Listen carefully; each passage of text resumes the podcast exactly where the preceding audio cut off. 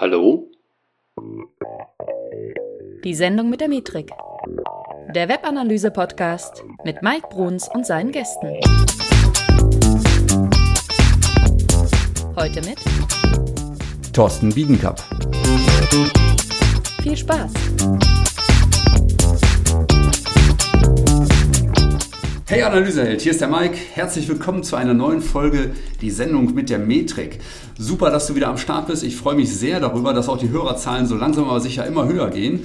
Und äh, das basiert nicht, weil ich hier so unglaublich viel rumteste im Podcast. Ähm, trotzdem möchte ich das Thema Testing heute auf die Agenda setzen, denn ich finde, das Thema Testing ist A, völlig unterbewertet, nicht nur im Kontext Webanalyse. Das ist eine der wichtigsten Anwendungen, wie ich finde, äh, um seine Website, sein Produkt, sein Marketing insgesamt zu optimieren. Ähm, doch es geht einfach darum, wie optimiere ich denn eigentlich? Und da kommst du eben schnell auf das Thema Testing.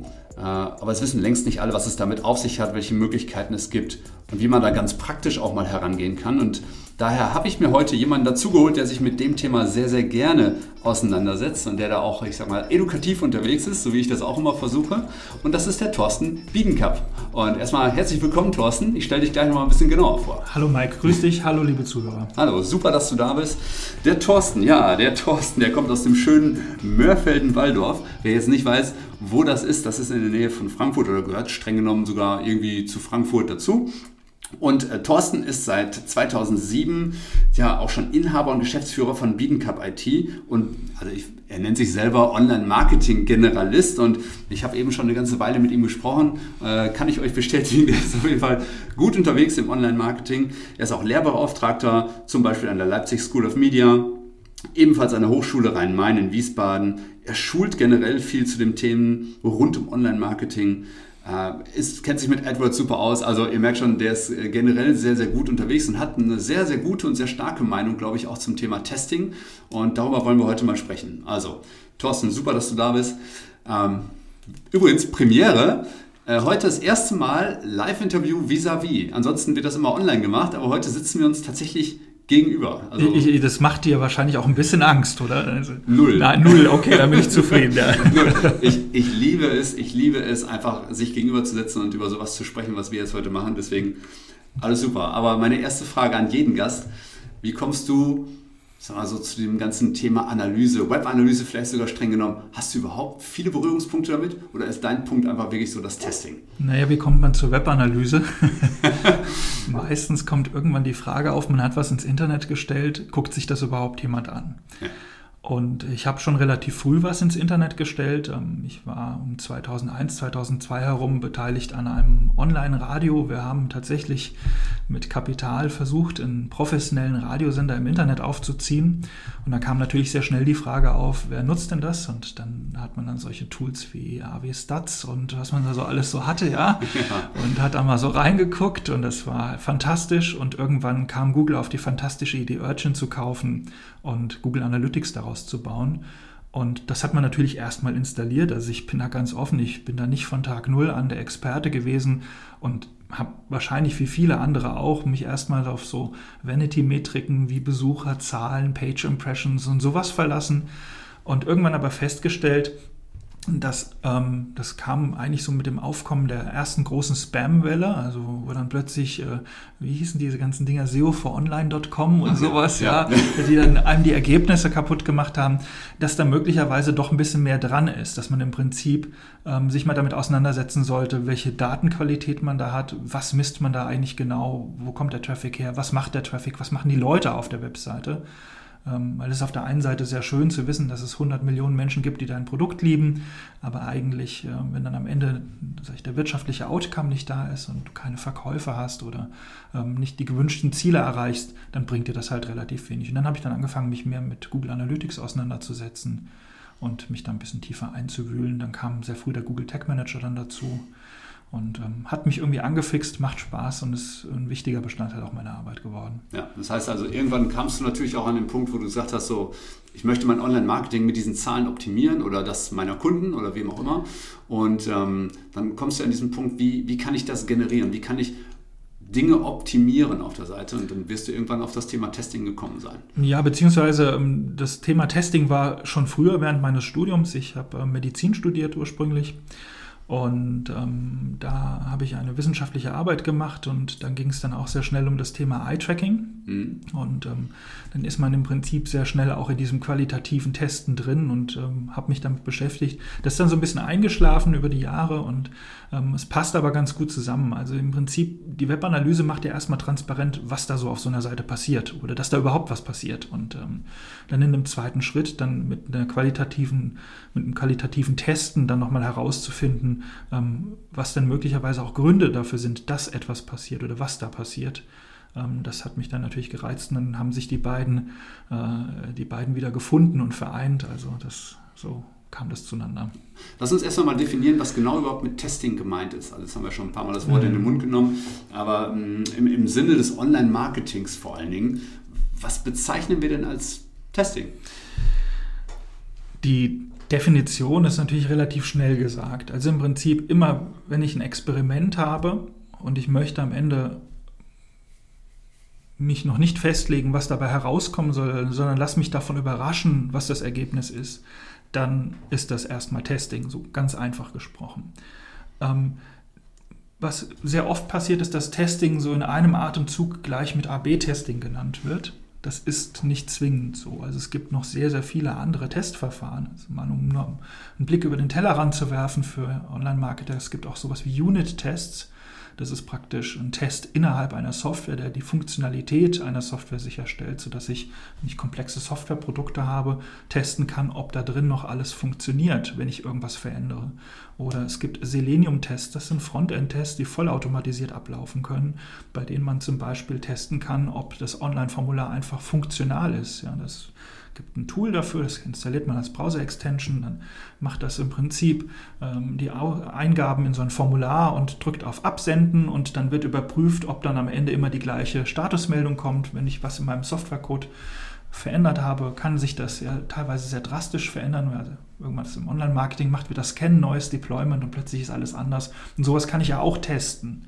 Ähm, das ist so auf der Basis des sogenannten Akzeptanztests. Das sind ähm, relativ etablierte und ähm, auch alte Verfahren.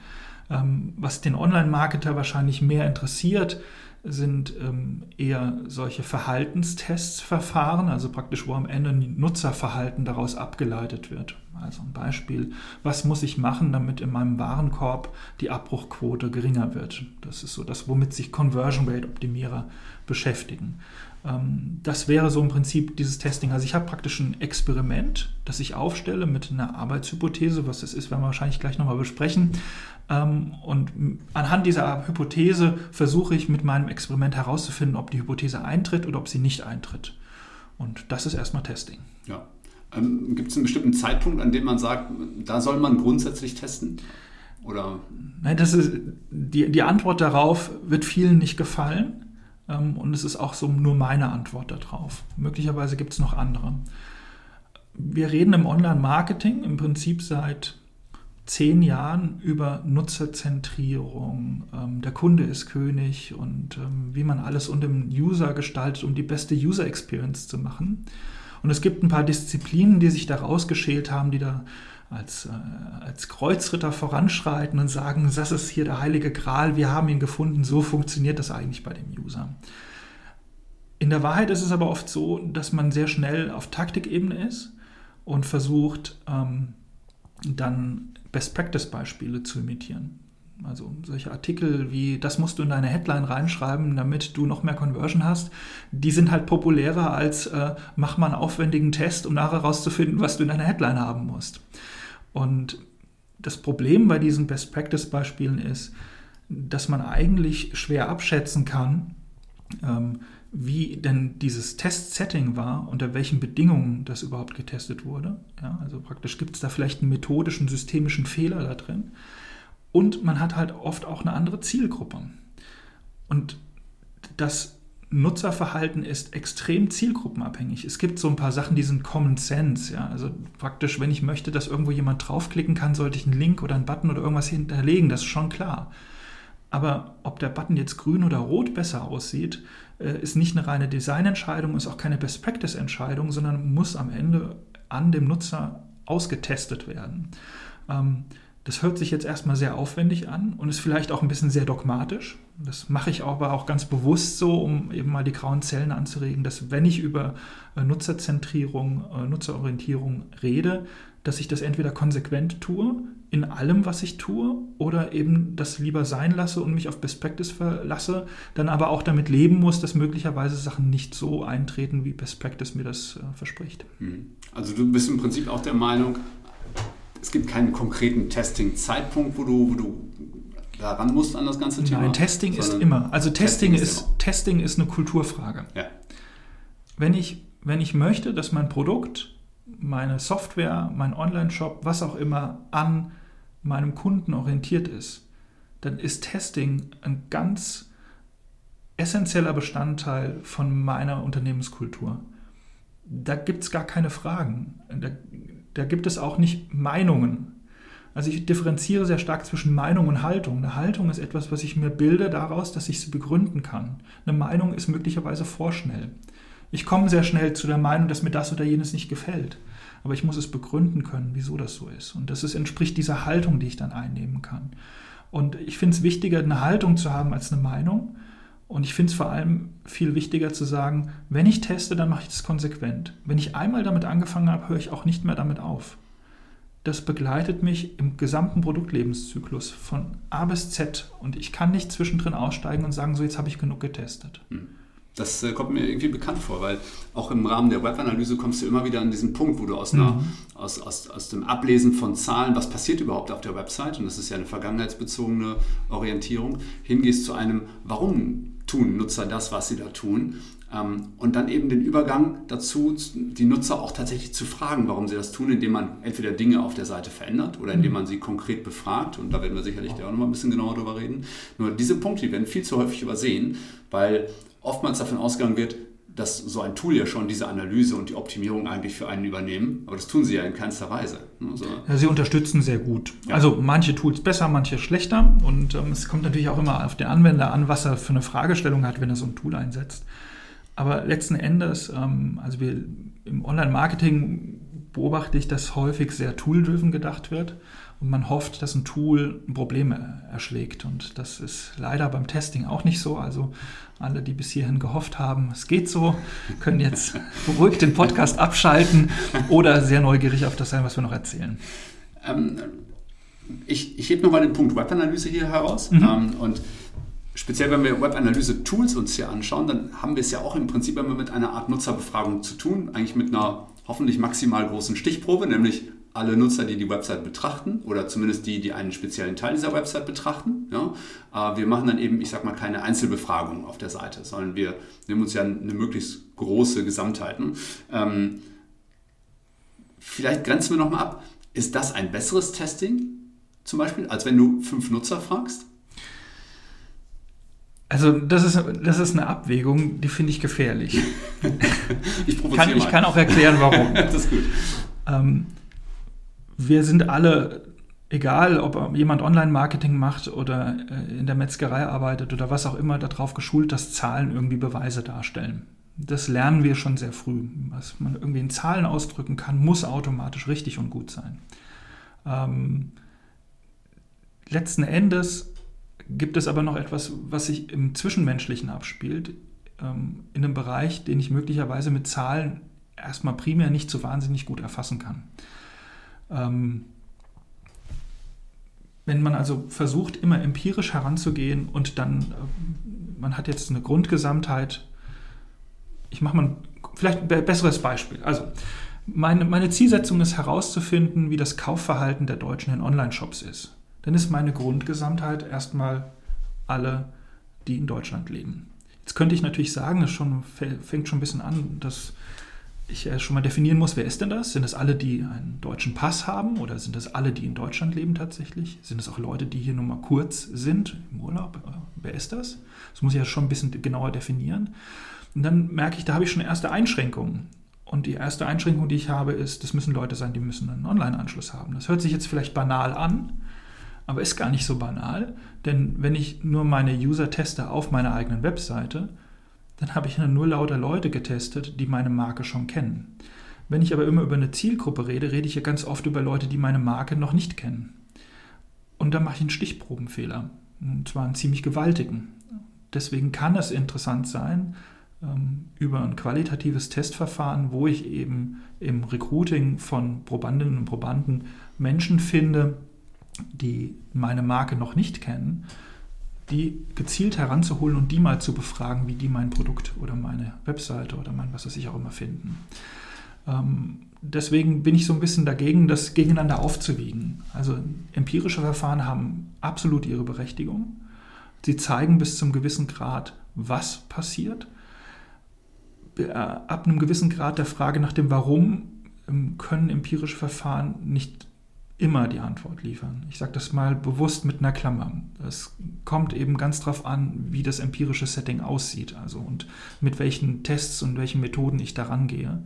Ähm, aber im Endeffekt ist möglicherweise gerade, und ich gehe mal nicht davon aus, dass der Podcast nur von den Amazons und Googles dieser Welt gehört wird, also von Webseiten, die richtig reichweitenstark sind, sondern eben auch viele kleinere Shopbetreiber oder auch kleinere Webseitenbetreiber, dass man hier eben mit einem qualitativen Verfahren möglicherweise auch viele Erkenntnisse finden kann, die man beim empirischen Verfahren erst nach einer sehr großen Stichprobe äh, zusammen hätte. Hm. Da kommt ja auch eine Studie ins Feld, die du mir im Vorfeld schon mal genannt hast, hm? ähm, oder unter anderem auch eine Ansicht äh, von äh, Nielsen, der ähm, eben auch etwas gesagt hat, wenn du mit fünf bis acht Nutzern irgendwie testest, dann erschlägst du eigentlich schon 85 Prozent deiner Probleme, wenn du diese Nutzertests vernünftig machst. Hm? Richtig, ja.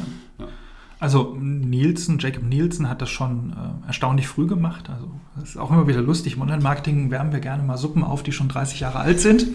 Aber das ist ja nicht schlimm. Wir lernen ja alle gerne dazu. Und eine dieser Suppen ist eben aus den 90er Jahren. Jacob Nielsen, ähm, einer der führenden Köpfe in der Usability-Forschung, vor allem im Bereich Web-Usability, schon sehr, sehr früh, als Internet noch in den Kinderschuhen steckte, ähm, hat er ähm, versucht, aus, man musste zwei Verfahren unterscheiden. Das eine ist ein summatives Setting, das ist also praktisch ein Test mit sehr, sehr vielen Probanden, um dann eben statistisch äh, eine sehr hohe Stichhaltigkeit zu bekommen, sehr hohes Konfidenzintervall. Und das andere, was er vorgeschlagen hat, ist ein qualitatives Setting, wo ich wenige Leute befrage. Und dann hat er halt eben verschiedene Tests gemacht und ist in einer sehr gut geführten Studie eben dazu gekommen, dass es halt tatsächlich ausreicht, wenn ich das Thema Usability einer Webseite betrachte, dass ich fünf bis ungefähr acht Personen brauche, um einen Großteil der Usability-Probleme zu erschlagen. Er hat das ganz charmant gemacht in der Zusammenfassung, er hat geschrieben, ähm, also wenn ich mit einer Person teste, ist es besser, als wenn ich gar nicht getestet habe. Und wenn ich zwei getestet habe, habe ich auf jeden Fall den doppelte Insight, wie wenn ich eine Person getestet habe. Dann passiert lange relativ wenig und ähm, der Erkenntnisgewinn mit jeder weiteren Person ist maximal, aber ab, sag ich mal, acht Personen hat er dann festgestellt, dass dann der Erkenntnisgewinn im einstelligen Prozentbereich ist, wenn überhaupt. Ähm, und es auch gar nicht das Ziel ist, 100 Prozent zu erreichen, sondern dass man mit 85 Prozent schon verdammt viele Probleme erschlagen kann und mal überhaupt mal anfängt. Und wenn wir dann wieder zurückgehen auf deine Ausgangsfrage, wann soll ich überhaupt testen? Und wenn ich sage, dass Testen Unternehmenskultur ist, dann erschlage ich halt immer wieder 85 Prozent und komme dann natürlich annähernd irgendwann an die 100 Prozent ran. Was ist denn, was ist denn die Grundlage für, für Tests? Also ich spiele jetzt ein bisschen darauf ab, ähm, mhm. hast du irgendwelche Daten, die dir sagen, hier stimmt irgendetwas nicht oder hast du vielleicht eine Idee, ähm, äh, dass du sagst, irgendetwas muss hier auf der Website besser werden oder ist das Bauchgefühl oder ähm, woran kann man so ein, ein Testszenario überhaupt erstmal entwickeln? Na klassisch ist es ja so, jetzt in meinem, in meinem Zusammenhang, der Kunde ruft an und sagt, äh, ich habe keine, nicht genug Verkäufer auf der Website. Also er drückt das meistens ja sehr laienhaft aus und oder er hat er, irgendwo merkt er, dass im, im Geschäft tatsächlich irgendwo der Schuh drückt. Also das drückt sich meistens in Euro aus. Ja, das ist, ja, das ist so. Ja, und das ist jetzt, ähm, und die interessiert jetzt relativ wenig, woher es herkommt. Die haben so ein Gefühl dafür, dass es möglicherweise mit der Webseite zusammenhängt. Äh, wahrscheinlich eher dann, wenn Webseite das einzige Geschäftsmodell ist. Ähm, aber dann guckt man da mal eben nach und dann fängt das meistens an, dass man dann in die Webanalyse reinschaut und dann, oh Wunder, man muss erstmal die Zugangsdaten suchen und also so fängt das meistens an, ja. Und ähm, dann hat man dann reingeschaut und stellt dann fest, oh, da ist irgendwas passiert und ähm, man versteht es noch nicht so genau. Und dann kommt eben dieses Gefühl dafür, ja, wir müssen jetzt was verändern. Und meistens kommen Vorschläge wie, dann machen wir es jetzt wie Amazon. Oder wir machen es jetzt wie der und der. Und ich habe das da und da gesehen und die machen das auch ganz schlau. Und ich glaube, da ist es, ähm, da ist man gut beraten oder man ist ein guter Berater, wenn man an der Stelle auf die Bremse tritt und sagt, lass uns das doch mal nicht uns entscheiden, weil wir kaufen den Kram ja nicht, sondern wir lassen es tatsächlich den Nutzer entscheiden. Ähm, insofern ähm, das ist jetzt natürlich, ich möchte jetzt nicht gegen Designer oder Softwareentwickler sprechen und äh, sagen, ihr seid schuld, aber letzten Endes ähm, sind diese Gruppen im Online-Geschäft schon schuld daran, wenn Usability schlecht ist. Denn alles, was sie abliefern, sind Vorschläge, gut gemeinte Vorschläge, das möchte ich betonen, wie sie glauben, dass es funktioniert. Aber am Ende hat der User meistens eine völlig andere Denke und da eignet sich es natürlich hervorragend, in das Thema Test reinzugehen. Ja.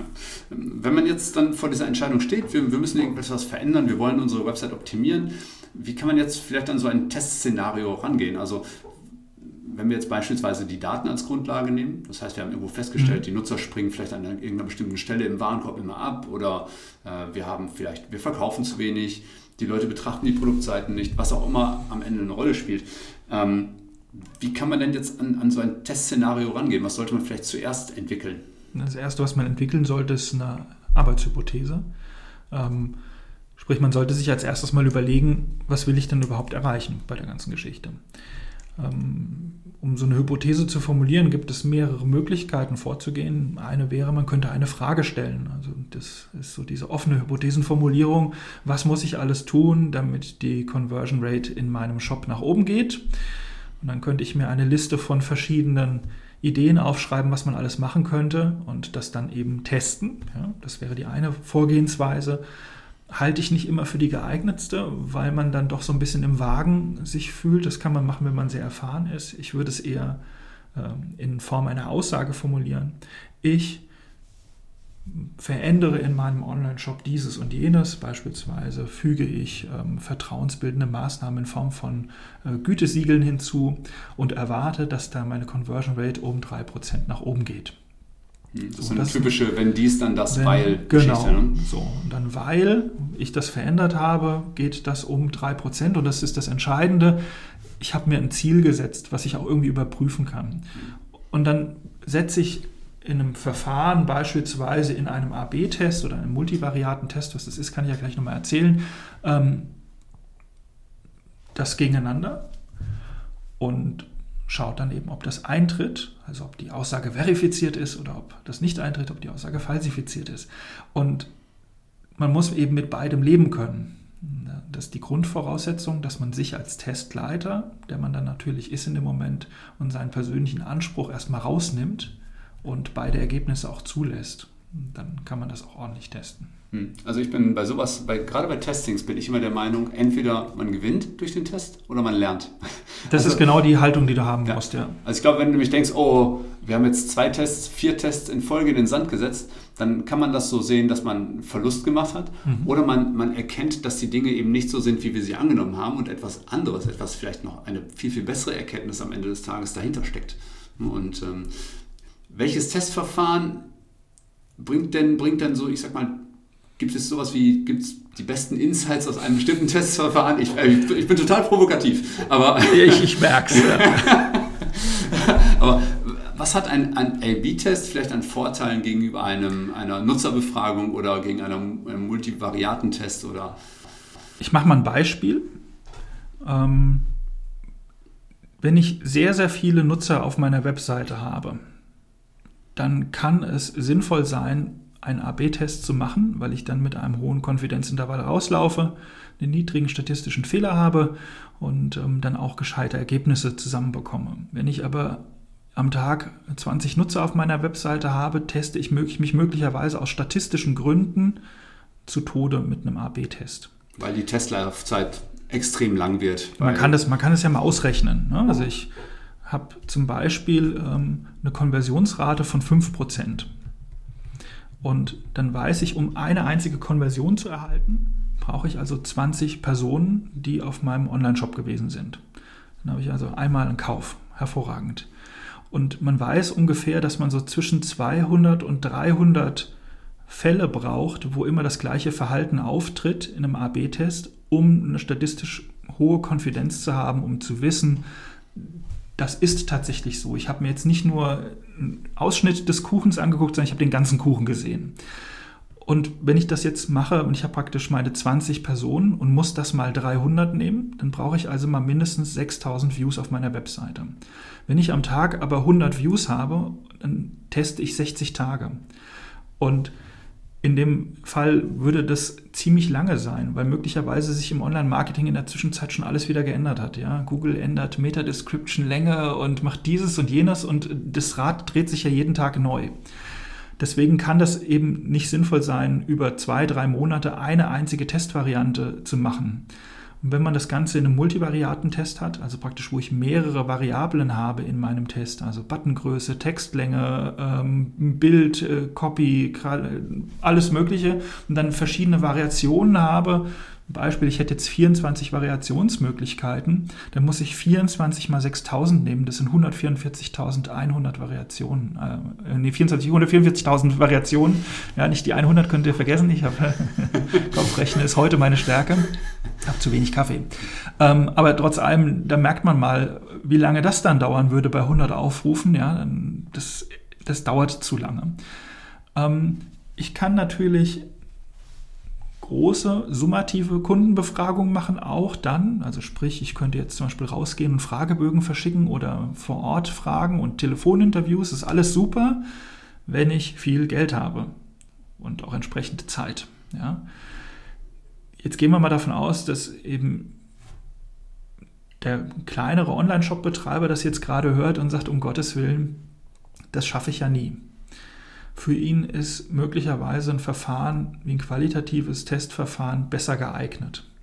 Ich sage ganz bewusst möglicherweise, das muss man im Einzelfall abwägen. Da gibt es auch kein Schwarz und kein Weiß. Also es kann gut sein, dass das für ihn geeignet ist. Und dann würde er jetzt bitte nicht fünf Freunde einladen, sondern er würde fünf reale Kunden einladen und würde denen Aufgaben stellen auf seiner Webseite und beobachten, wie die damit umgehen. Und dann hätte er eine Variante B und würde die Variante B testen und würde denen auch die gleichen Aufgaben stellen und beobachten, wie die damit umgehen und sich daraus dann seine Schlüsse zurechtlegen, ob seine Hypothese, wenn ich jetzt das und das und das gemacht habe, Warenkorb, Veränderung, Gütesiegel, dass die Leute das tatsächlich angenehmer empfinden. Das kann man auch machen remote und unattended. Das geht auch. Es gibt so ein Tool, sowas wie Mouseflow heißt das eine, glaube ich. Das andere heißt Hotjar. Also ist jetzt keine Werbung dafür. Ihr könnt euch entscheiden, welches Tool besser zu euch passt, aber das sind so immer das gleiche Verfahren ungefähr. Man installiert einen Tracking-Code auf der Webseite und dann werden die Mausbewegungen aufgezeichnet. Und die werden immer sehr, sehr schön in Heatmaps abgebildet. Dann sieht man so wo war viel Mausbewegung, wo wurde häufig geklickt, wo wurde wenig geklickt. Und dann gibt es häufig ein zweites äh, Feature, bei dem man die einzelnen Sessions, die die User hinterlassen haben, auch sich als Video angucken kann. Man kann so tatsächlich sehen, wie der User die Maus über den Bildschirm geführt hat und sozusagen dem User über die Schulter schauen. Jetzt sagen viele Leute, ach, das ist ja ganz toll, da erfahre ich ja endlich mal, warum die Leute das machen. Und dann sage ich, nein, das erfahrt ihr nicht. Ihr erfahrt immer noch nur, was die Leute da so genau gemacht haben. Warum, wissen wir immer noch nicht, weil wir mit ihnen nicht gesprochen haben.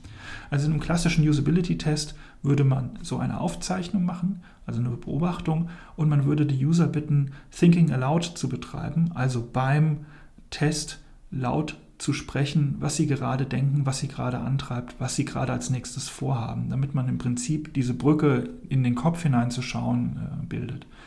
Und daraus kann man dann Schlüsse ziehen.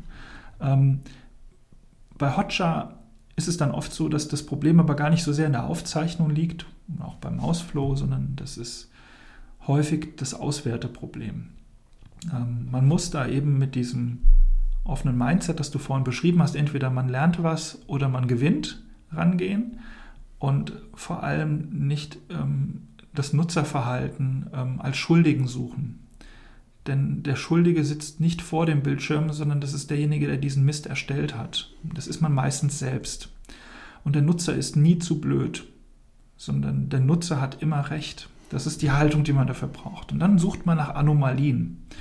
Das kann man auch mit erhöhtem Tempo machen. Man muss sich jetzt also nicht alle 20 Minuten Sessions im Warenkorb angucken, sondern kann die halt auch in fünf Minuten abfrühstücken. Man sieht sofort, wenn irgendwo was passiert, was nicht gewöhnlich ist.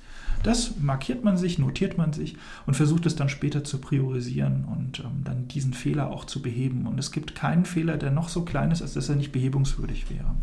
Hm. Gerade dieses Thema Anomalien, das du ansprichst, finde ich ähm, extrem wertvoll, weil das ist auch etwas, was in der Webanalyse ja immer wieder gesucht wird. Also viele gehen einfach nur hin und betrachten sich ihre Zahlen mit großem Wohlwollen mhm. ja, und achten aber nicht auf die feinen oder manchmal auch großen Unterschiede zwischen den Zahlen. Also beispielsweise sie schauen sich vielleicht die Durchschnittswerte im, im, Seitenbericht an oder sowas. Mhm. Ja? Und gucken dann, hey, Abschwungrate 70 Prozent, alles super. Ähm, wohingegen dann aber tatsächlich sehr interessant ist, wie es denn auf den einzelnen Seiten darunter vielleicht läuft. Mhm. Oder sogar noch stärker segmentiert, und dann kommt das Thema Segmentierung auch immer schnell ins, ähm, ins Feld, dass man eben schaut, wie verhalten sich denn verschiedene Benutzergruppen vielleicht auch auf verschiedenen mhm. Seiten. Springen die einen auf der einen Unterseite vielleicht mit einer 10% höheren Wahrscheinlichkeit sogar ab als auf einer anderen oder andere Benutzergruppen. Und das dann eben herauszufinden, ist dieses ähm, Herausextrahieren von, von zumindest erstmal Optimierungsansätzen und, und ähm, Hypothesenbildung, das finde ich so wertvoll. Viele gehen einfach nur über die Zahlen und klopfen sich auf die Schulter und sagen, ja, alles super. Aber ich glaube, es ist, dieses Anomaliensuchen ist mit der Kern in, in Analysen überhaupt. Überhaupt, ja. ja. Also man kann auch gar nicht anders vorgehen, wenn ich eine gewisse Menge an Daten habe und ich sage jetzt mal bei Hotjar mache ich 300 Aufzeichnungen. Ich kann da nicht alles, was da geklickt wird, in Daten erfassen und das dann nachher irgendwie groß analysieren. Da, da wird man wahnsinnig. Ja? Und um das noch ein bisschen praktikabel zu halten, ist es halt einfach wichtig, dass man da nach Anomalien sucht. Hm. Das ist eine gewisse Übungsfrage. Das will ich mal vielleicht so als, als äh, Vorwarnung mitgeben. Also man wird nicht sofort in den ersten drei Minuten ähm, Anomalien finden. Ähm, man muss schon ein paar hundert Recordings gesehen haben, um ein Gefühl dafür zu entwickeln, wenn was nicht stimmt. Mhm. Ähm, aber das stellt sich relativ fix ein. Also ich kann nur dazu ermuntern, zumindest diese Art des naja, Testens ist es ja nicht richtig, ist eigentlich eher eine Nutzerbeobachtung, ähm, mal anzuwenden denkt immer eine DSGVO. Ja. Aber nicht alles tracken. Nicht, nicht alles tracken. ähm, und sich das anzugewöhnen, sich mal damit auseinanderzusetzen, was die Nutzer tatsächlich auf der Webseite machen, also so als Film. Ne? Und dann kriegt man auch ein gutes Gefühl dafür. Also ich glaube, wenn man so seine ersten 1000 Recordings gesehen hat, da weiß man dann schon Bescheid. Bei manchen geht es schneller, bei manchen geht es langsam. Ja, meine Oma hätte gesagt, da bekommst du viereckige Augen von. Aber ja, hat sie recht. Ja, hat sie also, recht. Wenn man mich ja. anschaut, dann Ähm, wenn, ich jetzt, wenn ich jetzt hingehe und ich baue mir eine Arbeitshypothese oder eine Testhypothese auf und sage, oh, jetzt habe ich aber nicht nur eine, ich habe irgendwie 20. Ja. Ähm, alles irgendwie interessant. Wonach würdest du priorisieren? Was wäre so, hättest du Gesichtspunkte, unter denen du sagst, äh, sortiere mal nach dem Kriterium?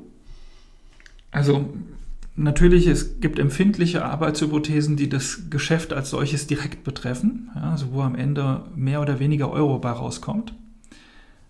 Und dann gibt es welche, die sind halt in Schönheit sterben. Mhm. Also das wäre eine Möglichkeit zu priorisieren. Ich würde es vielleicht noch mal noch, noch offener machen und würde mal den ersten Test in Anführungszeichen, also ist kein richtiger Test, mal mit einem völlig offenen Ergebnis und ohne Arbeitshypothese machen einfach mal so 200, 300 Recordings mal aufzeichnen und erstmal ein Gefühl dafür bekommen. Und das ist ganz wichtig. Also nicht gleich mit einer Meinung wieder rangehen und sagen, jetzt finde ich hier aber was, sondern einfach erstmal gucken, was passiert da überhaupt. Hm. Mal ohne ein Ergebnis. Also irgendwas ändern und mal gucken, was nee, passiert. Auch, ja, gar nicht was ändern, sondern erstmal nur gucken, Status quo. Hm. Wo stehe ich denn gerade? Erstmal Bestandsaufnahme. Hm. Weil das findet ja häufig nicht statt, sondern es wird immer sehr schnell geändert, weil man ja den Status quo vermeintlich kennt und dann hat man möglicherweise aber Dinge übersehen. Also ich empfehle erstmal, man guckt sich das erstmal an, was man da so überhaupt hat, sortiert das erstmal und kategorisiert das für sich selbst ein, dass man es erstmal verstanden hat. Mhm. Und dann würde ich aus einem dieser Probleme, die dann daraus resultieren, eine erste Arbeitshypothese ableiten. Mhm. Denn ich kann mich jetzt natürlich hier nachmittager, nachmittageweise hinsetzen und äh, tolle Hypothesen überlegen, aber die meisten davon werden völliger Humbug sein. Ähm, oder beziehungsweise die werden nicht das Problem, das meine User haben, betreffen. Also nochmal, Nutzerzentrierung heißt, ich gucke, was macht mein Nutzer und nicht, ich gucke, was mich interessiert. Mhm. Und in dem Fall müsste ich halt jetzt mal hier schauen, was, was machen die eigentlich? Und dann ergibt sich sehr schnell ein erster Ansatz. Ja, sowieso immer ein guter Aspekt, sich äh, die, die, die Brille des Nutzers aufzusetzen und nicht die eigene rosa Brille des Marketings. Ne? Ja, oder was halt auch noch eine Möglichkeit ist, und das ist auch eine wissenschaftlich äh, gut überprüfte Methode, ebenfalls von Jacob Nielsen. Aber nicht denken, dass ich jetzt ein Jacob Nielsen-Fanboy bin, sondern der hat halt leider sehr viel gemacht in diesem Feld. Ähm, ähm, er hat das sogenannte Heuristic Evaluation genannt. Ähm, Heuristiken sind ja so Pi mal Daumenregeln. Und ähm, er hat einen Fragenkatalog aus zwölf Fragen entwickelt, die verschiedene Bereiche eines Online-Produkts ähm, abdecken. Man kann den Fragenkatalog kostenlos herunterladen, muss man nach Heuristic Evaluation und äh, Nielsen suchen. Wir machen das mit Sicherheit in die Show Notes. Und da geht es in verschiedene Kategorien. Ich mache mal ein Beispiel. Man hat jetzt so ein klassisches Webformular. Das kommt ja in jedem Online-Shop, in jeder Webseite irgendwie vor. Und wir kennen das alle. Wir haben jetzt brav alles ausgefüllt und sind der Überzeugung, jetzt haben wir uns schon nackig genug gemacht, jetzt drücken wir auf Absenden. Und dann kommt eine Meldung, im besten Fall, es ist ein Fehler aufgetreten. Punkt. Die ist auch noch rot, so dass man es möglicherweise sieht. Manchmal ist es auch gar nicht rot oder es ist auch gar nicht anders gestaltet, sondern es steht nur irgendwo dazwischen. Aber es steht jetzt nicht dran, was für ein Fehler. Und es ist jetzt sozusagen das fröhliche Rate mal mit Rosenthal. Ja, wer, Rosenthal, wer das noch kennt, ist alt genug. Ja. Ich bin noch da. ich kenne ihn noch.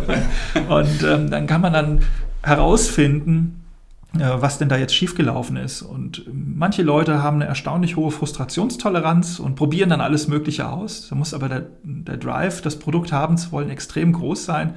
Aber ein Großteil bricht dann halt auch da ab. Und ähm, mit dieser Heuristic Evaluation würde zum Beispiel überprüft werden, ob so ein Formular eine adäquate Fehlerrückmeldung gibt. Da ist eine Frage dabei. Erhalte ich ein hilfreiches und adäquates Feedback? Wenn ich eine Eingabe in ein Eingabefeld mache, ist das irgendwie beschränkt? Ist das offen? Meldet mir das System, wenn ich einen Fehler gemacht habe? Das ist jetzt nur so in diesem Fehlermeldungsbereich. Dann gibt es einen Bereich, der Gestaltung. Sind die Grundprinzipien guter Gestaltung eingehalten? Kontrast, Nähe, Gruppierung, sowas in der Art. Ne? Das ist da drin. Das kann man mal machen. Und das Schöne ist, man kann das als Experteninterview machen. Man setzt sich mal selbst vor sein eigenes Produkt, schaut sich diese Fragen an und kann die dann bewerten. Es empfiehlt sich, das zum Beispiel skaliert zu machen mit Punkteskala. Man würde jetzt nicht mit Schulnoten, das würde ich jetzt nicht empfehlen. Das ist ein bisschen schlecht, damit rumzurechnen. Aber äh, man könnte ja mal anfangen mit, mit einer Skala, mit trifft voll und ganz zu, trifft zu, ja, trifft gar nicht zu, also mit Fünfer-Skala und dann die mit einem Punktwert von 0 bis 5 versehen und dann kann ich da auch prima mit rumrechnen. Und dann sehe ich schon mal, wo habe ich denn so meine Schwächen? In welchem Bereich? Und dann kann ich noch, wenn ich möchte, in der Fehlerpriorisierung die Wahrscheinlichkeit des Auftretens hinzuaddieren. Das kann ich dann auch skaliert machen und kann dann sehr schnell eine priorisierte Liste haben, mit welcher Arbeitshypothese ich mich als erstes beschäftigen sollte, mit welchem Bereich ich mich als erstes beschäftigen sollte.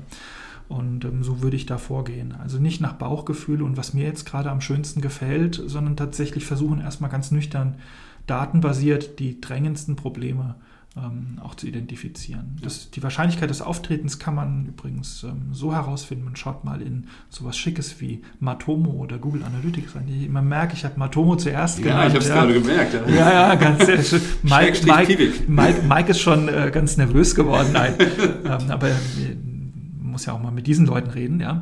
Ähm, nee, aber ähm, schaut da mal rein und schaut einfach mal nach, wie hoch ist die Aufrufzahl im letzten Jahr gewesen im Vergleich zu einer anderen Seite. Also wenn ihr ein Kontaktformular habt, das halt ein sehr einsames Dasein fristet und irgendwie zwölf Aufrufe im Jahr hat und dann habt ihr halt einen Warenkorb und der hat halt fünf Millionen Aufrufe im Jahr, dann ist es halt ganz klar, womit ich mich zuerst beschäftigen müsste. Hm.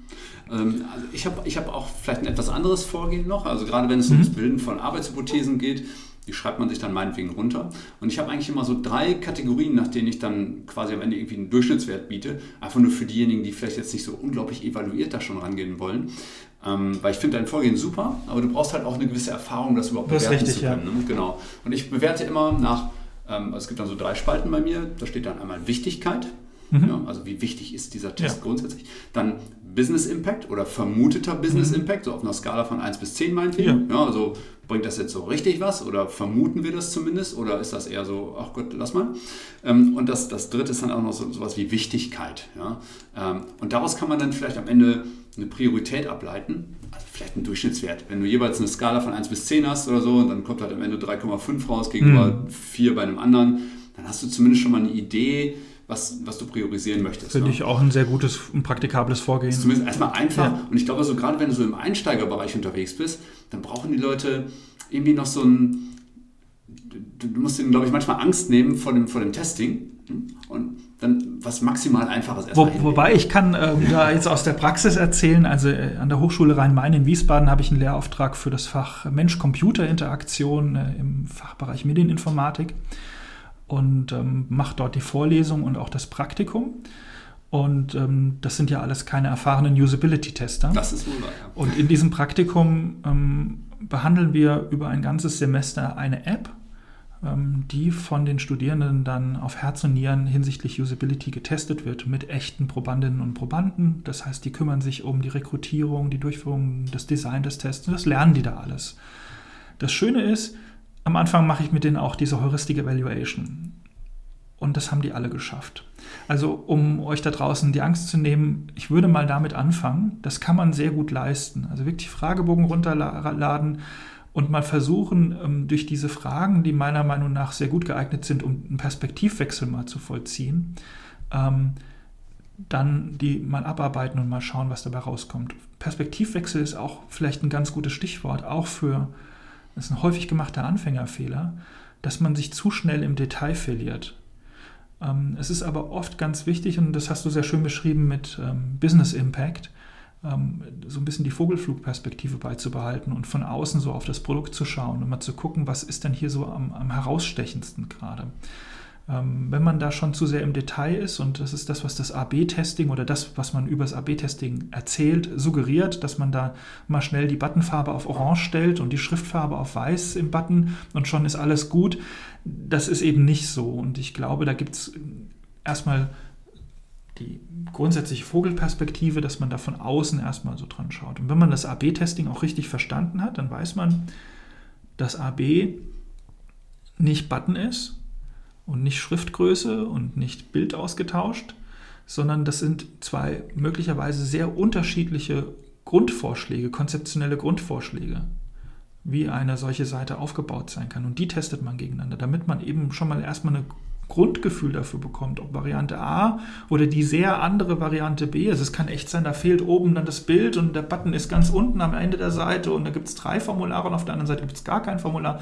Also, dass man das erstmal gegeneinander testet, um dann erstmal so einen Anhaltspunkt zu haben. Und dann kommt man in den zweiten Bereich, das ist dieses multivariate Testen, wo ich dann anfange, einzelne Elemente nochmal ähm, gegeneinander zu testen und Kombinationen dieser Elemente gegeneinander. Ich finde es sehr wertvoll, was du gerade gesagt hast, dass du bei Testings nicht nur Kleinigkeiten veränderst mitunter, sondern wirklich konzeptionell auch mitunter völlig anders vorgehst. Das kann passieren. Also ich sage meinen Kunden äh, dann mitunter auch, sie sollen einfach mal krass denken. Also einfach mal etwas völlig anderes generieren, als das, was sie sonst irgendwo schon mal gehört haben. Einfach mal ganz normal aufs Reißbrett die Sache nehmen und mal ein ganz anderes Konzept zu einer Sache, zum Warenkorb, zum, zur Produktseite, was auch immer, einfach mal sich vornehmen und den Nutzern zum, zum, als Angebot äh, geben, um zu schauen, was passiert. Weil, ähm, ich meine, was ist die Erwartungshaltung gegenüber kleinen Änderungen?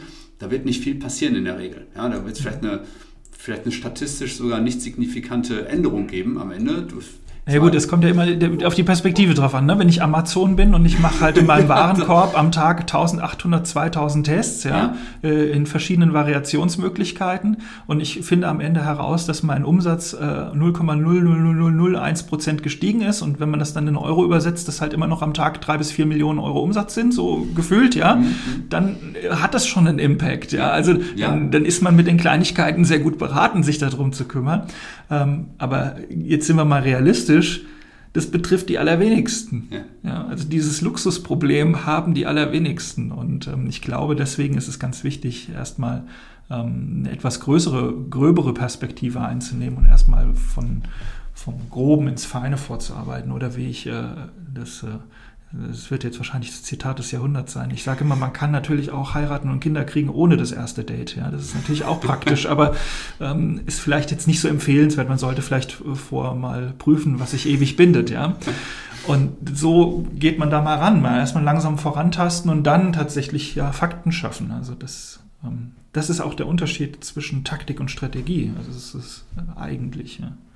Du hast eben auch das, ähm, das, das große böse Wort Fehler ähm, erwähnt. Was sind denn so typische Fehler, die du beim Testing ähm, entdeckt hast bei der Zusammenarbeit mit, mit Menschen? Wo hakt es denn, wenn Leute an so, ein, so was Komplexes wie ein Testing auch manchmal rangehen? Na, es gibt, ähm, das hört sich jetzt super wissenschaftlich an, aber im Prinzip gibt es in, aus der Psychologie bekannt drei Testgütekriterien, die beschreiben, wie gut ein Test ist. Ich versuche es mal einfach runterzubrechen. Das erste ist Objektivität. Das heißt, dass es unabhängig vom Untersucher immer zum gleichen Ergebnis kommen muss. Also ob Mike das macht oder Thorsten das macht, da kommt immer das Gleiche raus, weil die Methode halt einfach so normiert ist, dass das immer das Gleiche rauskommt. Das zweite Testgütekriterium ist Reliabilität, dass verlässlich immer das gleiche Ergebnis herauskommt, egal ob ich den Test einmal, zweimal oder tausendmal mache. Und ähm, das letzte Testgütekriterium, das ist am schwierigsten zu erreichen, das ist die Validität. Das bedeutet, dass ich auch tatsächlich das messe, was ich messen möchte. Ähm, dass ich also nicht irgendwas messe, ähm, sondern dass ich tatsächlich meine Arbeitshypothese auf den Grund gehe und da tatsächlich die dann irgendwie, wie gesagt, bestätige oder verwerfen kann. Und meistens stelle ich fest, dass Anfänger den Fehler machen, dass sie nicht objektiv genug sind. Ähm, da hapert es schon. Das heißt, sie erwarten ein gewisses Ergebnis und tun alles dafür, damit dieses Ergebnis auch eintritt. Und egal, ob ich AP-Tests mache, Multivariat, User-Interviews, das ist eigentlich schon, da ist das ganze Ding gelaufen. Das heißt also, diese Haltung, von der wir jetzt hier schon ein paar Mal gesprochen haben, dieses entweder lernt man dazu oder man gewinnt und das mal auch ganz entspannt zu sehen, ja, und locker durch die Hose zu atmen, das ist eben wichtig wenn ich das schon nicht kann, dann sollte ich mich vielleicht möglicherweise, oder wenn ich einen gewissen Druck habe, das kann ja auch ein politischer Druck sein, mein Arbeitgeber erwartet ein gewisses Ergebnis, ähm, dann ist es möglicherweise nicht gut äh, zu testen. Dann hm. sind andere Dinge vielleicht schlauer, dann kann das auch und dann schließt sich so ein bisschen der Kreis zum Anfang und ich widerspreche mir selbst, aber dann kann das möglicherweise aus politischen Gründen auch schlau sein, ähm, mal auf Best Practice rumzureiten. Aber das muss man abwägen. Ich empfehle natürlich Test.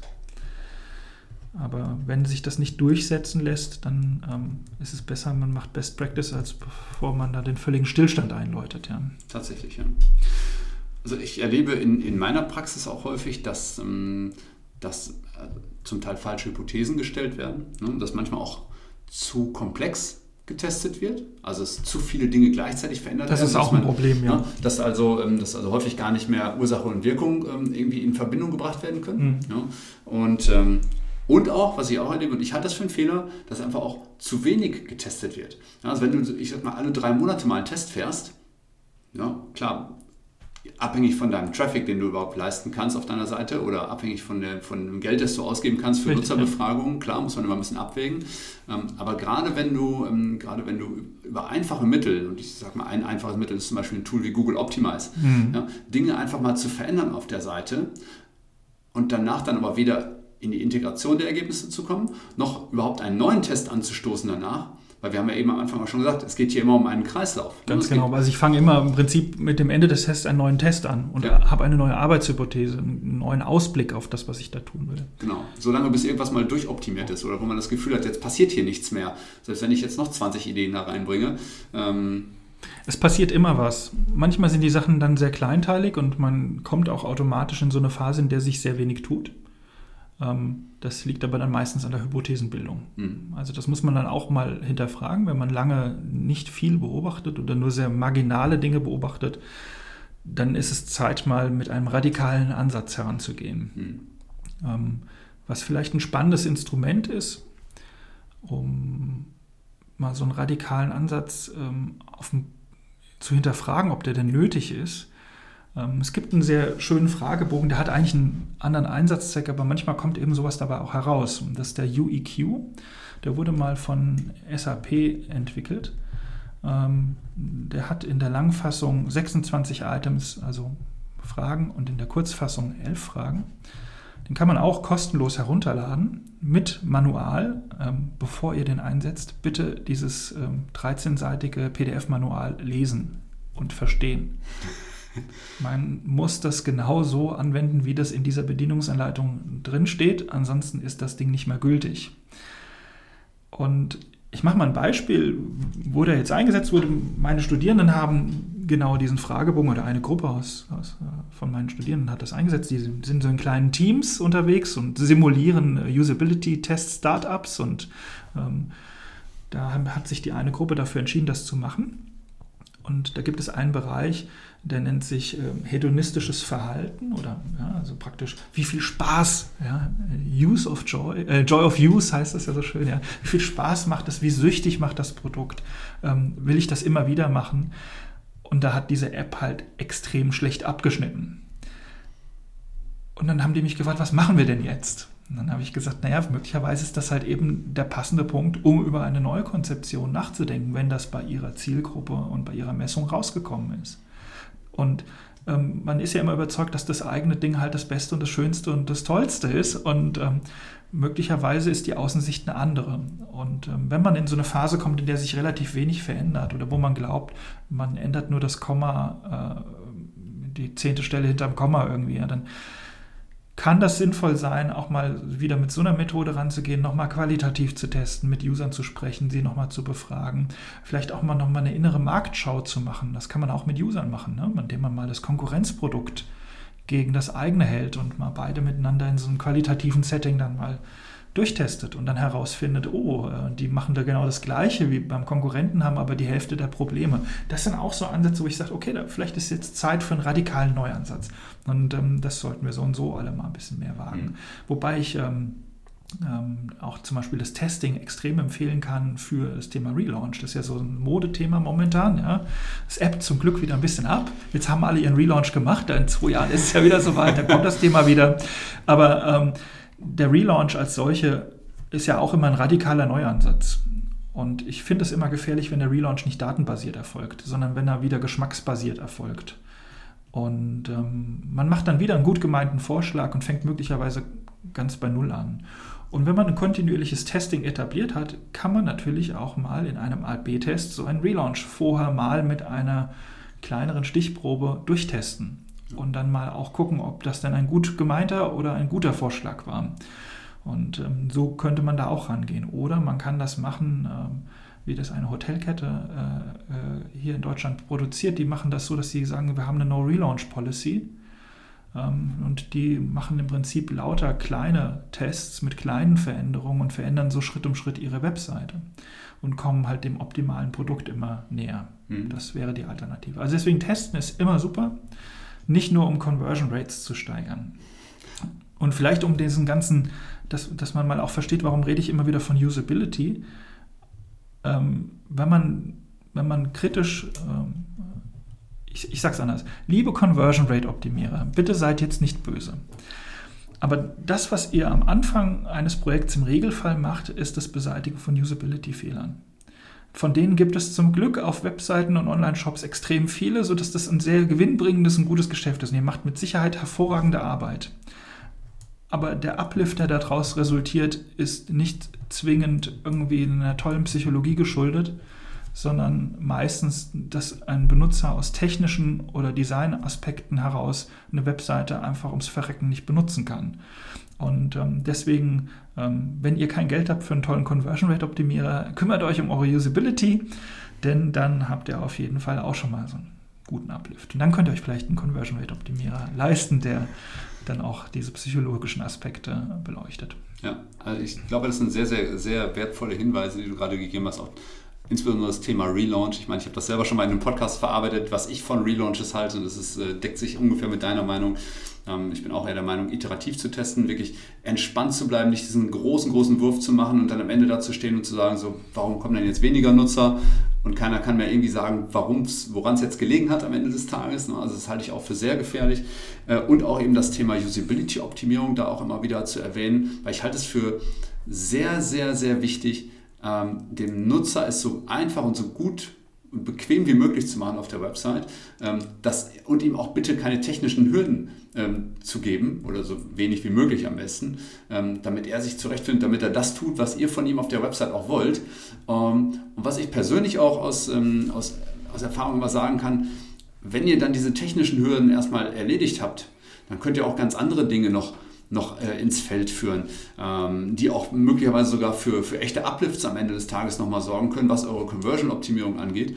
Ähm, zum Beispiel einfach den Nutzer zu motivieren, bestimmte Dinge zu tun. Also nicht nur zu sagen, hey, äh, wir haben jetzt alle Farben durch und die, die, die Anzahl der, der Formularfelder sind auch so gering wie möglich und so weiter, ähm, sondern auch zu sagen, so, was kann ich denn in so einen Button reinschreiben, damit er tatsächlich auch eher und lieber kaufen würde? Wie kann ich denn meine Produkte so gestalten, dass er, äh, dass er die einfach haben möchte? Was kann ich drumherum stricken? Also das Thema Motivation dann auch nochmal reinzubringen. Und auch da kann man, ich glaube, Unmengen an Tests machen, bevor man da am Ende irgendwie die Weisheit hat. Ja, man kann das ja mal jetzt so, so, so ein heißes Eisen anfassen an der Stelle, ja das Thema Content Marketing. Das oh, ist ja, ja auch, ja, ist ein spannendes. Ja. Da geht es ja mal ausnahmsweise nicht um einen Conversion Uplift in einem Online-Shop. Also vielleicht irgendwann am Ende, aber jetzt immer primär geht es darum nicht. So, dann mhm. habe ich jetzt den Kunden mit einer tollen Story überzeugt und habe eine ganz tolle Story gemacht.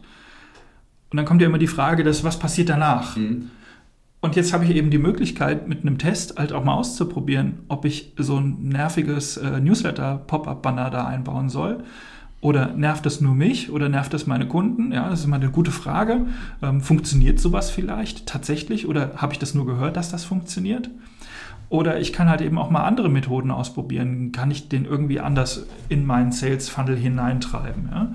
Und ähm, da ist Testing doch ideal dafür. Und ich finde, ähm, man sollte solche ich glaube, dass das Testing letzten Endes, ja, das sagen natürlich alle Disziplinen des Online-Marketings von sich, ja, aber das Testing ist schon etwas, was viele Disziplinen auf eine sehr sinnvolle Art und Weise verbindet. Denke ich, ist die richtige Formulierung. Also man, Testing ist nicht alles, aber beim SEO ist ja eines der Hauptanliegen, Leute auf die Webseite zu treiben, also Traffic zu generieren. Ja. Also, und dann kommt der zweite Aspekt, jetzt habe ich die schon auf der Seite, jetzt möchte ich sie auch in der Möglichkeit nicht verlieren. Ja? Also es wäre natürlich schlau. Und dann kann ich natürlich mit Testing und das, dem Ausmerzen von echten Fehlern auf der Webseite, die ich konzeptionell verbrochen habe, ähm, eben dazu beitragen, dass die Leute dann auch da bleiben. Und beim Content Marketing genau das Gleiche. Ich habe sie jetzt mit einem tollen Seeding-Budget auf meine Seite gelockt, äh, weil da so eine super Story ist. Und jetzt sind sie da und jetzt möchte ich sie aber gerne da behalten. Also wie kann ich da einen Call to Action machen, der sie zum Beispiel tiefer in die Seite hineintreibt?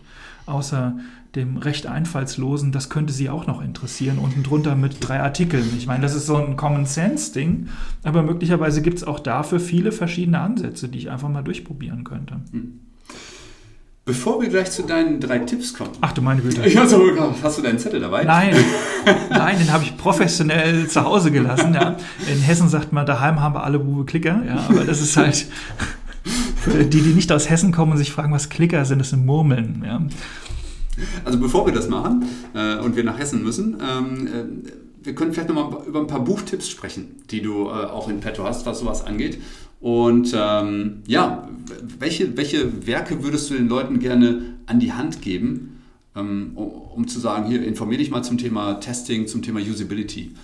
Also ich fange mal äh, vom Groben ins Feine an. Und ähm, also das Standardwerk ähm, rund ums Thema gut benutzbare Produkte und Objekte. Also es geht nicht nur um Online, sondern überhaupt, was sind die Grundprinzipien eines guten Produkts? Ist mit Sicherheit äh, The Design of Everyday Things von Don, Don Norman. Das Buch ist auch schon ein bisschen älter. Ich glaube, es ist mittlerweile zweite oder dritte Auflage erschienen. Don Norman ist sozusagen der Gott der Usability. Er hat ähm, einige sehr wesentliche ähm, Überlegungen getroffen dazu, was ein gutes Produkt ausmacht. Also das berühmteste, äh, was man von ihm kennt, ist die sogenannte Norman Door. Das ist, die geistert auch immer wieder mal durch irgendwelche Vorträge. Ähm, bei dem Beispiel ging es darum, dass ähm, man oft Türen hat, die sind wahnsinnig schick designt, solche Glastüren. Und es ist eigentlich nicht klar, ob ich an diesen Türen drücken oder ziehen muss. Und was macht man? Man stellt sich hin und man drückt erst, weil man da ja rein will, ne? und dann merkt man, das geht nicht, weil die Mechanik das nicht erlaubt. Also das ist ein sogenannter Constraint. Und dann zieht man daran, weil das natürlich die logische Erkenntnis ist, was man als nächstes machen könnte. Und wenn das beides nicht hilft und man das dann vereinfachen will, dann macht man sogenannte Signifier, also Schildchen dran, um zu schreiben, hier ziehen, da drücken und so weiter. Und ähm, er beschreibt mit seiner Normendoor eigentlich, wie man das Problem lösen könnte. Nämlich, dass man nicht auf beiden Seiten einen Griff hat, der dazu einlädt, daran zu ziehen, sondern dass man auf der Seite, auf der man die Tür aufdrücken kann, tatsächlich gar nichts hat, dass man auf die Tür drückt und auf der anderen Seite, wo man ziehen kann, eben den Griff, was auch so, wenn man das so erzählt, relativ logisch klingt. Aber es gibt in diesem Buch dann noch weitere sehr, sehr gute Beispiele für die Grundprinzipien von gutem Produktdesign. Und das kann man auch wunderbar abstrahieren auf alles, was sich im Bereich Online bewegt. Ähm, also wenn ich schon irgendwo viele Schildchen dran machen muss oder Erklärungstexte, dann weiß ich, dass es mit meiner Usability möglicherweise auf den ersten Blick nicht so weit hergeholt ist. Ähm, so im zweiten Teil des Buches wird er dann sehr philosophisch. Das, davor muss man so ein bisschen warnen, wenn man also jetzt nur so ein rein datengetriebener Typ ist. Darauf muss man sich erstmal einlassen können. Ähm, aber nichtsdestotrotz ist es ein sehr wertvolles Buch und ich finde, es hat trotz seines Alters ähm, nach wie vor einen sehr hohen Stellenwert und eine sehr hohe Berechtigung. Ähm, ist auch recht günstig zu haben. Also man muss immer sagen, äh, Leute, kauft kein Bitcoin, kauft Usability-Fachbücher, denn die werden nur in sehr kleinen Auflagen aufgelegt, weil die Community ist nicht so wahnsinnig groß. Dann werden sie meistens nicht nochmal neu aufgelegt und dann steigen sie enorm im Wert. Also ähm, ich habe hier Bücher, die haben mal im Original 12 oder 13 Euro gekostet beim Ladenverkaufspreis und die kann man jetzt bei Momox für 120, 140 Euro kaufen. Also ihr merkt, da ist richtig Musik drin. Ja. Ähm, das nächste Buch, was ich empfehlen kann, ähm, ist so ein, so ein ja, ich sag mal, das Mickey Mouse Heft des Usability Testings. Es ist sehr unterhaltsam. Das ist Steve Krug. Ähm, der Titel heißt Don't Make Me Think. Ähm, ist auch einer der Klassiker der Web-Usability. Also hier geht es jetzt schon mehr um das Thema Internet und eben ihre Prinzipien. Und er nimmt natürlich, wie viele andere auch, die Grundprinzipien von Norm Norm, Jeffrey Rubin, Jacob Nielsen auf. Das sind so die großen Namen in dieser Szene. Und verarbeitet die und präsentiert die extrem anschaulich und unterhaltsam. Das Buch ist auch nicht sehr dick. Das kann man also entspannt in zwei Stunden gelesen haben. Das hat irgendwie so 70, 80 Seiten. Das ist eher so, deswegen sage ich Mickey Mouse Heft, ja, so ein, eher ein Heftchen. Ich habe es gelesen, ich fand es äh, großartig. Das ist großartig, ist sehr anekdotenhaft ja. erzählt. Ähm, mir ist es manchmal so eher zu sehr an der Oberfläche, aber für einen Einstieg ist das ähm, ein sehr gutes Buch. Und er hat auch viele, ne? ist eine gewisse Denkhaltung. Und dann hat er noch ein Folgebuch geschrieben, das ist leider sehr schwer zu bekommen. Ist wieder so eins, was man bei Momox teuer bezahlen muss. Das heißt Rocket Surgery Made Easy. Das ist im Prinzip die Fortsetzung davon. Gleiche Erzählweise, gleiche, gleiche äh, ähm, Buchdicke, also auch wieder in zwei bis drei Stunden ähm, zu lesen. Ähm, und er geht ein bisschen tiefer auf seine, äh, auf die Grundprinzipien, die er im ersten Buch angerissen hat, ein und ähm, geht dann auch mal äh, dazu über, wie man mit einfachen Methoden so einen Usability-Test, eine Nutzerbefragung machen kann. Also er spricht nicht über kleine lustige Pop-up-Boxen, die auf Seiten ungefragt auftauchen, wo man seine Meinung reinschreiben kann, sondern es geht darum, wie man mit echten Menschen, die man persönlich kennenlernt, einen Usability-Test machen kann. Das wäre so ein Buchtipp noch. Ähm, also da haben wir schon drei Stück. Ja. ja und ich hätte noch so ein. Ach komm, einer geht noch. Einer geht, einer geht immer noch. Also eigentlich ist es ein anderthalber. Ähm, der ganz große Klassiker des Usability Testings ist äh, das Handbook of Usability Testing von Jeffrey Rubin und äh, Dana Chisnell. Ähm, das ist das Standardwerk. Das ist sowas wie die Grundbibel. Wie mache ich einen Usability-Test? Mit einem sogenannten formativen Setting, also mit wenigen Probanden, so wie wir es vorhin besprochen haben, fünf bis acht Probanden wie führe ich den durch, wie plane ich den, wie, warum mache ich den überhaupt, wie gehe ich an das Design meiner Persona heran. Ähm, da gibt es auch große Unterschiede zu dem, was man in der Wildnis draußen so erlebt. Und dann kommt man an den nächsten Punkt, ähm, wie werte ich das Ganze aus, wie priorisiere ich dann am Ende die Ergebnisse und wie handle ich dann. Ja, das ist ein sehr gut anleitungshaft geschriebenes Buch. Der Nachteil ist, als das Buch geschrieben wurde, war das Internet so noch vor Lycos, dem Internethund. Und ähm, die Beispiele ähm, lassen das auch so ein bisschen vermuten. Also man muss schon ein bisschen abstrahieren können. Minimal moderner. Aber nach einem ähnlichen Duktus ist das Buch von Carol Ann Barnum, Usability Testing Essentials. Also Carol Barnum ist, wie ich finde, eine extrem gute Autorin und auch in der, in der wissenschaftlichen Community sehr arrivierte Wissenschaftlerin im Bereich Usability Testing und Usability. Und sie hat basierend auf dem Handbook von Jeffrey Rubin ein sehr ähnliches Buch geschrieben, das allerdings einen sehr viel moderneren Ansatz verfolgt. Jetzt könnte man sagen, ja, der kauft das Modernere. Das hat einen Vor- und einen Nachteil. Es ist moderner geschrieben und man kommt schneller rein und es hat auch so eine etwas nicht so ganz so abgehoben wissenschaftliche Sprache stellenweise, sondern so ein bisschen sehr hemdsärmlich. Nachteil ist, es ist manchmal ein bisschen zu technisch. Also es geht eher um die Methode.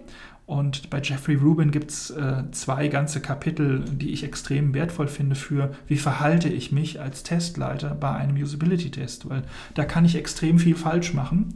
Und so dieses Zwischenmenschliche spielt beim Ergebnis eines Usability-Tests eine große Rolle. Und also ich kann nur empfehlen, geht in eine Bibliothek und leiht euch den Jeffrey Rubin aus, den zu kaufen. Das ist so ein 120-Euro-Buch wieder. Das lohnt sich, wenn man das nun mal jetzt erstmal anfangen will, noch nicht. Ähm, also dann schaut mal in einer Bibliothek im Präsenzbestand nach, da ist es garantiert, in irgendeiner Uni.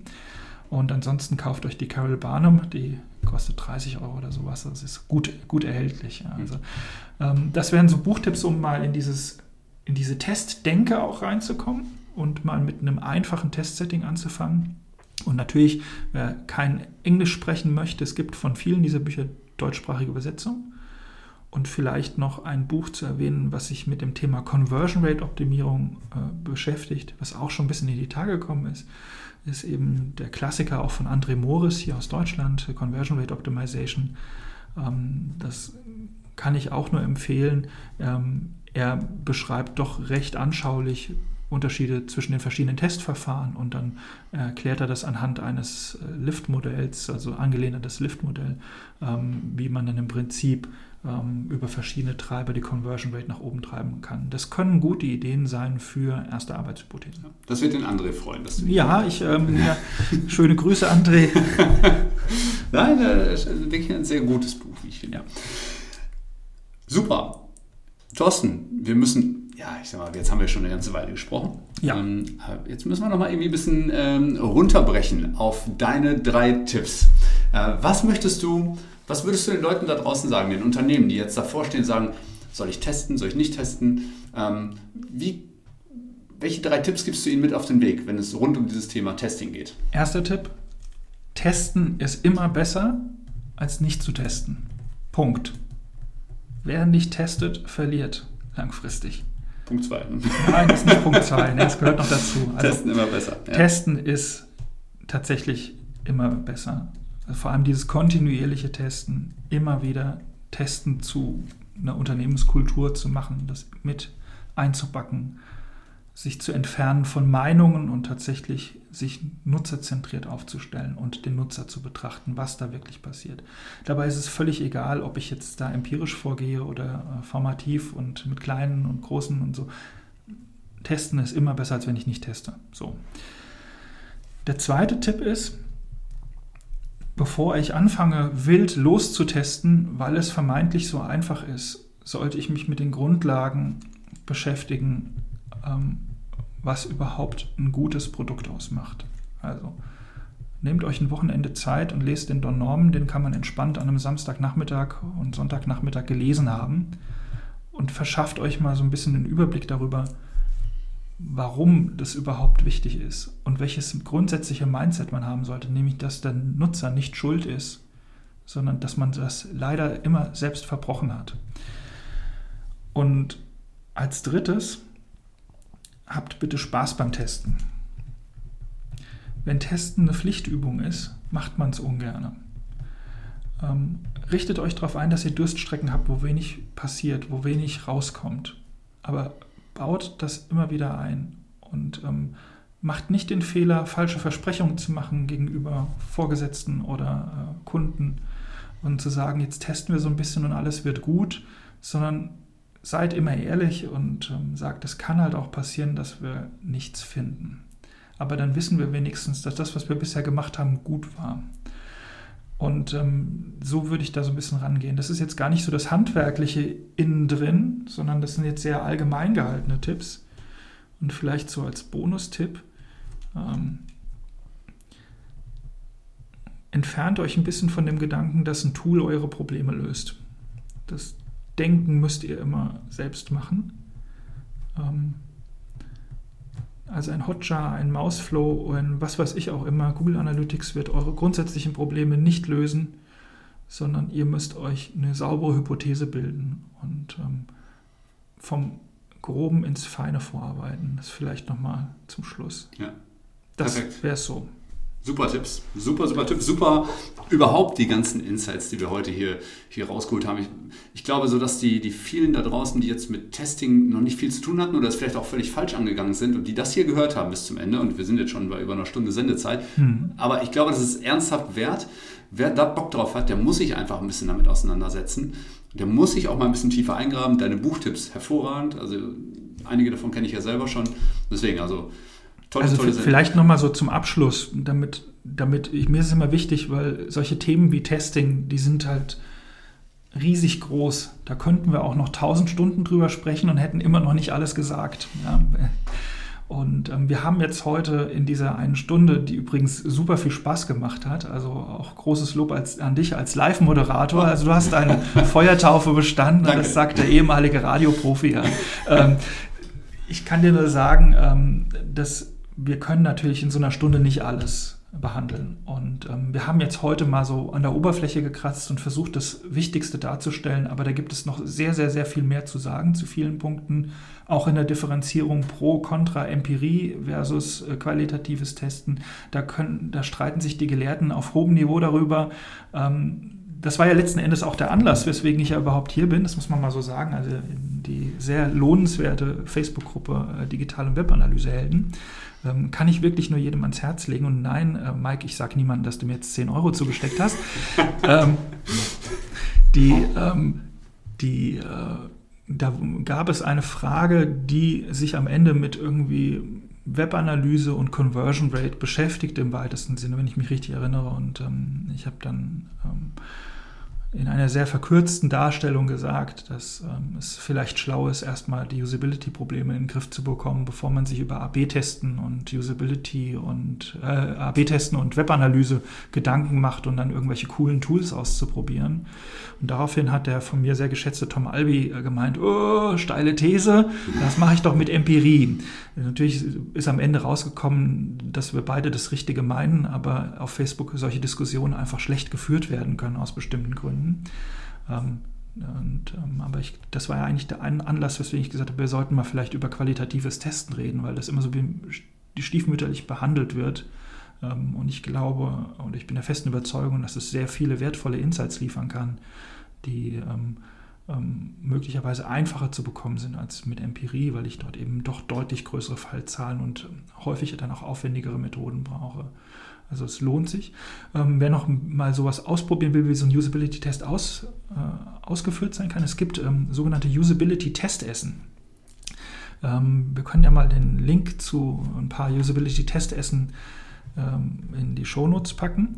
Ihr müsst euch das so vorstellen, das ist wie eine große Pizza-Party. Da kommen dann Marketer aus allen Disziplinen oder auch Designer und Programmierer zusammen und dann bringt jemand ein Produkt mit oder eine Webseite und ähm, dann schauen sich die anderen das eben an und geben mal so ihre Meinung vom Stapel, wieso was nicht funktioniert und was wo klemmt.